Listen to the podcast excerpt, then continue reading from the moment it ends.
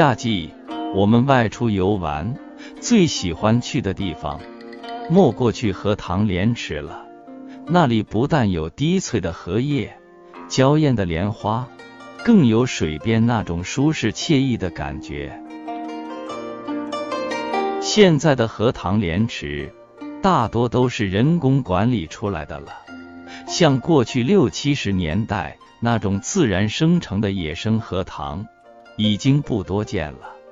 人工管理出的荷塘，为了取悦你的欣赏，会进行一番修饰雕琢，尽量美化的让你赏心悦目。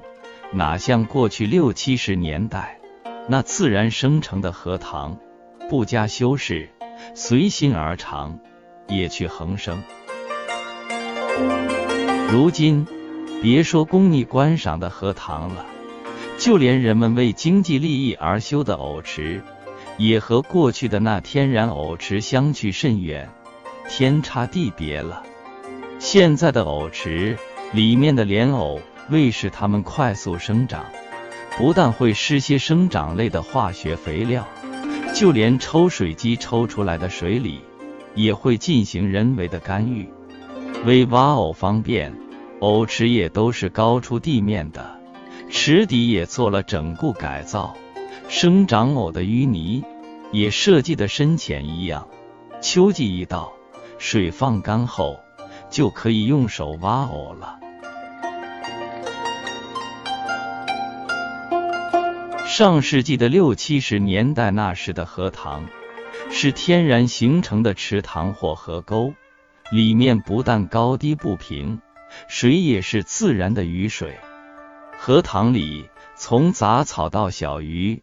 都是天然野生地，池水的深浅也是由大自然掌握的。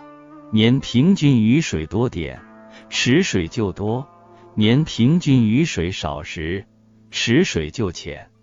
取藕时更是和现在大相径庭，完全不一样。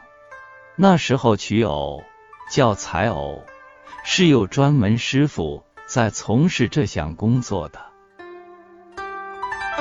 那时秋季一到，荷叶枯黄后，村里便会到处去请采藕师傅。因为那段时间请采藕师傅的人很多，师傅很忙，所以你要提前预约。请采藕师傅是不能空手而去的，要提上两瓶好白酒去请。因为荷叶枯黄后，天气也渐凉了，凉水里采藕。师傅需要用白酒暖身，送去的两瓶白酒，师傅也不会都带回来，他会用一个小扁铝壶装满酒，壶用红带子拴着，挂在脖子上带来。感觉那时候采藕非常有仪式感。采藕师傅来到荷塘边后，先是脱去衣服，只穿个裤衩。脖子上挂着装满酒的扁铝壶，更是特别显眼。他先是围着荷塘跑上一圈，之后才会下水。水浅处，师傅采出的藕就伸手拿出来了；水深处的藕，师傅的手就够不到了。这时候，脚就取代了师傅的手。一般情况下。师傅会先用脚探出藕的位置长短，用脚刮去藕上面的淤泥，再把藕两边的淤泥踩下去，让藕凸出来。要用脚找出连接藕的停经，一只脚踩住停经，另一只脚把停经向上抬，这样停经就断了。之后再用脚把藕勾至水面，整个一个取藕过程。全是用脚来完成的。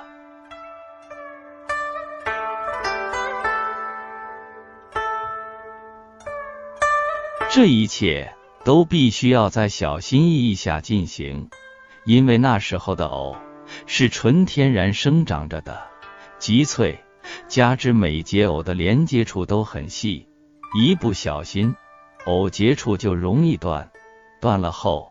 淤泥会趁机钻进藕孔去，一旦出现这种情况，吃藕时无论怎样把藕切开了洗，都有淤泥味。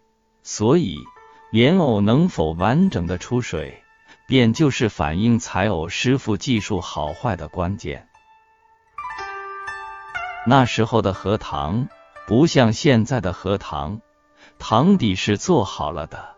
那时的荷塘塘底是原生态的，淤泥分布很不均匀，偏偏塘边的莲藕还十分喜欢往硬土里钻。遇到这种情况，采藕师傅的脚在水里就踩不动那硬土了。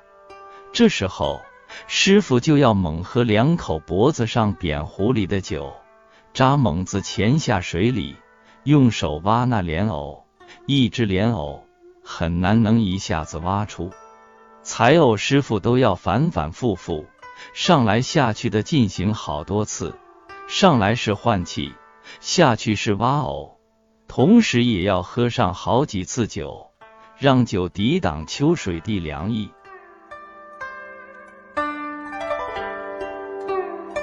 那时候，采藕师傅只要一来采藕，村民们便会人山人海的围在那里观看。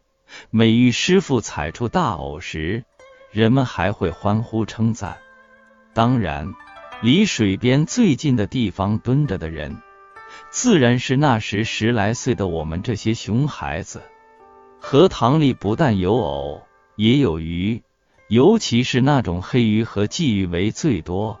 有时师傅脚下也会踩到鱼，为捉住那鱼。这时师傅那只踩住鱼的脚是不能挪动的，他要把身子慢慢的往下缩，缩到水里，用手抓住那鱼，之后往岸上一扔，围观的人们便会疯抢。但那鱼好像认识家，会不停的往池塘里蹦。往往上面的大人们抓不住，蹦到水边，却被我们这些熊孩子给捉住了。师傅采出来的藕，村民们会顺手在荷塘里把它清洗干净。最头上的那一节藕芽多的藕，人们还会把它掰掉，重新扔进荷塘里，这样。来年，它还会继续朝气蓬勃的在池塘里生长。采出的藕，生产队长会于荷塘边就地分给每家每户的社员。因为荷塘是生产队里公家的荷塘，每家无论人口多少，分得的藕都是一样的多。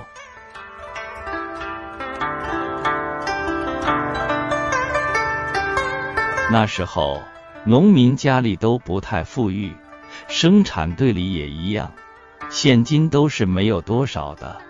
但采藕师傅又那么辛苦，此时生产队长会把队里的麦子给师傅装上十来斤，以作对师傅采藕的答谢。